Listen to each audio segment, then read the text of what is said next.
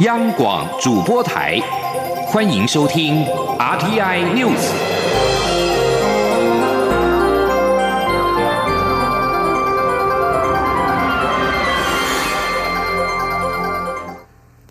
各位好，我是李自立，欢迎收听这一节央广主播台提供给您的 RTI News。中央流行疫情指挥中心今天宣布，国内新增两例 COVID-19 武汉肺炎境外移入的确诊个案，使台湾确诊总人数来到四百七十九人。指挥中心发言人庄仁祥表示，两人是六十多岁的夫妻，八月六号一同自菲律宾搭机返台，入境时都主动告知曾有疑似症状，在机场裁剪后送到集中检疫所隔离，在今天确诊，目前住院隔离治疗中。另外，针对在香港隔离偷跑，后来检验确诊了武汉肺炎的五十多岁台籍女性个案，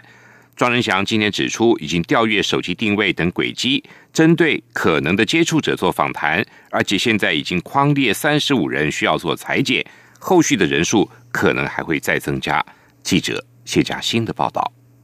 香港日前宣布，一名自台湾出境的五十多岁台籍女性感染武汉肺炎。虽然暂列为香港个案，不过我国中央流行疫情指挥中心为厘清感染源，已透过香港协助取得确诊个案的联系方式，并展开调查。指挥中心发言人庄仁祥八号表示，已经调阅手机讯号轨迹进行追踪，陆续访谈可能的接触者，目前已框列三十五人需做裁剪。他说：“就调查到目前有三十五位需要裁剪的对象，那已经裁剪了五位，不过目前都还没有检验的结果哈。我们就接触的在可能后续会再增加了哈。那目前暂定，现在目前是有找到三十五位，我们还会持续根据他的意调还有。”比对这个轨迹的部分，那做这个接触者的调查。庄仁祥指出，有看到这名个案有搭乘交通工具，但因个案自称时间久远，已经忘记，需要搭配手机讯号轨迹，再向当事人做确认，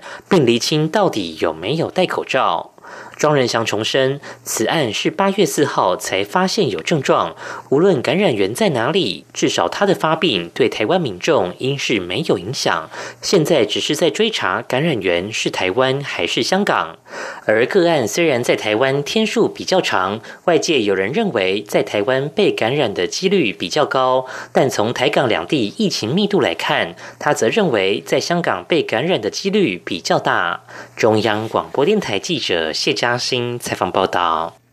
尽管武汉肺炎疫情未歇，不过每日政要近日会相继访台，都不需要隔离十四天。中央流行疫情指挥中心发言人庄仁祥今天也指出，会要求两团成员全程戴口罩，保持社交距离。如果到特定机构，也会有专门的电梯，跟社区民众会有很好的隔离。记者谢嘉欣继续报道。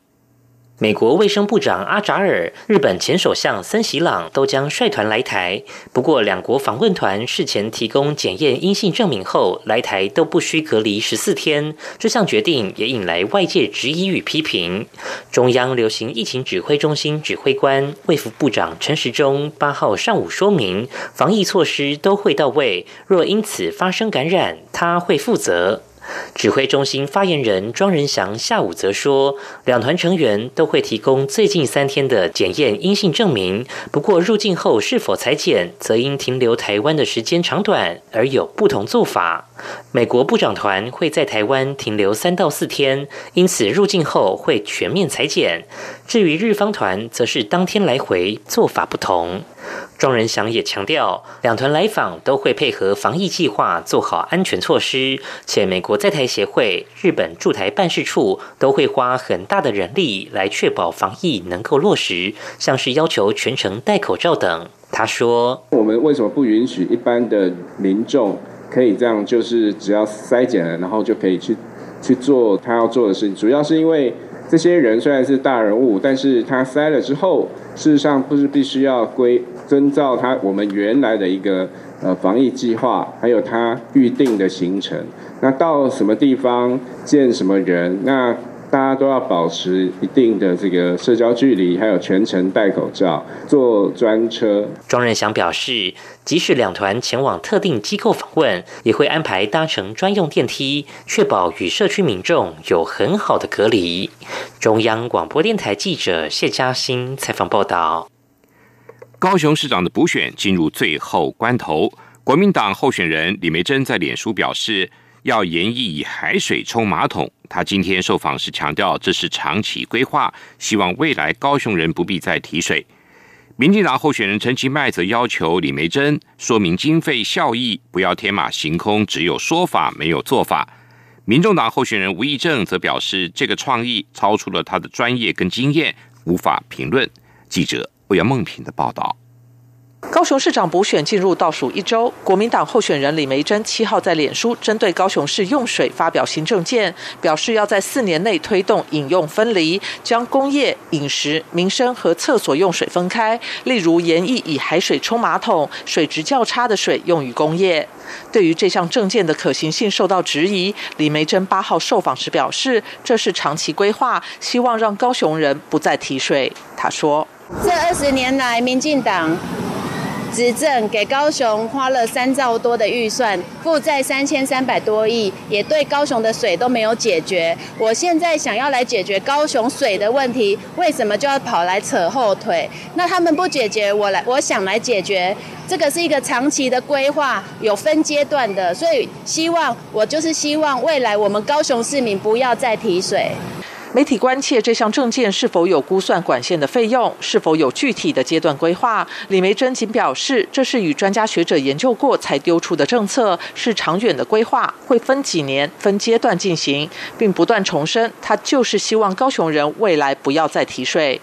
民进党候选人陈其迈被问到对于海水冲马桶证件有何看法，他表示，公共政策不是天马行空、突发奇想，或是有想法没做法。他不知道这个点子从哪来，要怎么做。李梅珍必须告诉市民，这项政策的经费要多少，成本要多少，创造多少产值及就业人口。如果只是有想法没做法，或是甚至完全不具可行性，对选举是大扣分。他说，政策他只要提。我也欢迎说，大家都要检验候选人的证件嘛，他要创造多少就业人口、产值多少，怎么解决嘛，对不对？要不然他一问一个问题，那现在现在受不了，他现在受不了。我想大市民也也觉得一头雾水嘛，哦，突然选举到了又提了一个什么，然后也不晓得他的想法到底是什么，哈，他只有只有说法没有做法。民众党候选人吴益政则提到，前市长韩国瑜曾提出开采石油的政见。他表示，自己一开始都不会否定别人的创意，但他对这项公共政策还是有一定的研究。这好像已经超过他的专业与经验，所以他无法评论这到底好或不好。中央广播电台记者欧阳梦平采访报道。环保团体携手一届团体，今天下午在台中发起了抗暖化、反空污、顾健康的游行。呼吁政府宣布进入气候紧急状态，而且减碳改善空污要以中南部优先。彰化市长林世贤也亲自出席了行前记者会，并且率全国之先宣布彰化市进入气候紧急状态，希望抛砖引玉，呼吁中央能够在能源政策跟建筑法规上要有积极的作为。记者谢佳欣的报道。台湾健康空气行动联盟等环团及一届团体携手合作，八号下午在台中发起反空污游行，将先从台中市民广场骑铁马到市政公园，排下“近零碳排”的字样后，前往行政院中部联合服务中心递交陈情书。游行总指挥台湾健康空气行动联盟理事长叶光鹏上午在行前记者会上强调，此次有三大诉求。首先，极端气候在台湾已是现在进行式，希望中央地方政府赶紧响应欧盟、英国及韩国，宣布进入气候紧急状态，施行绿色新政。第二，空污及温室气体最大排放源在中南部，当地民众已经为台湾承担太多，希望政减碳、减空污要以中南部为优先。最后，则是希望政府跟上世界七十八十个国家脚步，宣示二零五零年达到近零碳排放的目标，提出无煤启程表。他说：“当然定出五美其中当然包括五美中火，中火嘛爱定出五美中火，卖疗嘛爱定出五美的卖疗，嘛爱定出五美的高雄，哦。”所以，第二要拜托，应回应我的第三个诉求，定出五美七中票，是不是会使咧？咱有一个减煤委员会，都像德国前年。一的成立者类脱煤减煤委员会。彰化市长林世贤上午也到场声援，强调彰化地区北有台中火力电厂，南有云林六轻，是全国受空污危害最严重的地区，当地肺腺癌罹患率全国第一，并强调气候变迁是人类要共同面对的问题。他还说，COVID-19 武汉肺炎与气候变迁绝对有关系，若全球气温不适度控制，人类将面临更严重的灾难，并当场宣布彰化市进入气候紧急状态，成为全台第一座进入气候紧急状态的城市。希望抛砖引玉。他说：“那我们会率先来成立提高能源的应用及深度减碳的啊委员会。我们会结合啊医界、学界一起来努力，让全国国民我们一起来努力，一起来尽到啊身为地球公民的一份子的责任。”林世贤呼吁中央面对气候变迁要有减碳新生活运动，除了从能源政策着手以外，也要从建筑法规进行，尤其都市水泥。丛林要有垂直绿美化、绿建筑来改善气候变迁。中央广播电台记者谢嘉欣采访报道：日本小笠原群岛西之岛喷发的火山灰，随着太平洋高压牺牲气流，六号晚间起影响台湾东部跟北部的空气品质。环保署今天表示，西之岛火山灰影响以花莲最为显著，系悬浮微粒最高。小时浓度为六号的每立方公尺是六十四微克，其他地区像基隆跟宜兰的 PM 二点五最高小时浓度也分别有每立方公尺五十四跟四十五微克。由于高浓度只有一到两个小时，影响程度以普通等级为主。环保署表示，从今天最新的监测资料显示，火山灰污染影响持续的减缓，宜兰跟花东地区已经恢复到良好等级，因此解除了这一次境外污染的提醒。香港网媒众新闻今天在报道中表示，美中两国政府互相威胁限制对方记者签证之下，十多位外国驻港记者的工作签证的申请或续签遭到拖延。报道表示。遭拖延签证的记者有来自美国《纽约时报》、《华尔街日报》、有线电视新闻网 CNN、彭博，以及总部设在英国的路透社和英国广播公司 BBC。但报道表示，目前难以确定是否因为美中的对抗，或者是因为 COVID-19 疫情导致驻港记者签证遭延误。香港外国记者会六号也发表声明，强调反对将记者签证作为国际争议中的武器。呼吁美中两国不要互相采取反制行动。武汉肺炎 （COVID-19） 疫情仍未平息，香港今天新增了六十九例确诊个案，累计达到四千零七个病例，六十七例为本土感染，两例为移入个案。另外，根据公布，至今仍然有一千零六十八名确诊患者接受治疗中。韩国今天新增四十三例，包括三十例社区感染，十三例境外感染。社区感染时，隔了十六天回到三十例以上，都位于首都圈，而且是以首首尔十六例最多。位于中欧的捷克近来疫情也升温，捷克今天新增确诊病例数是三百二十三例，是四月三号以来单日确诊人数最多的记录。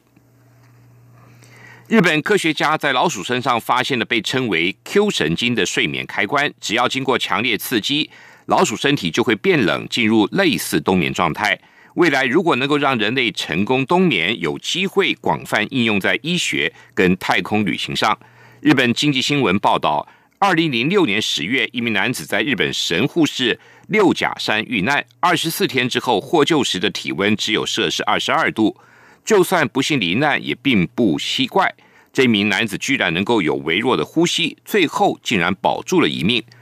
这种情况。跟冬眠极为雷同，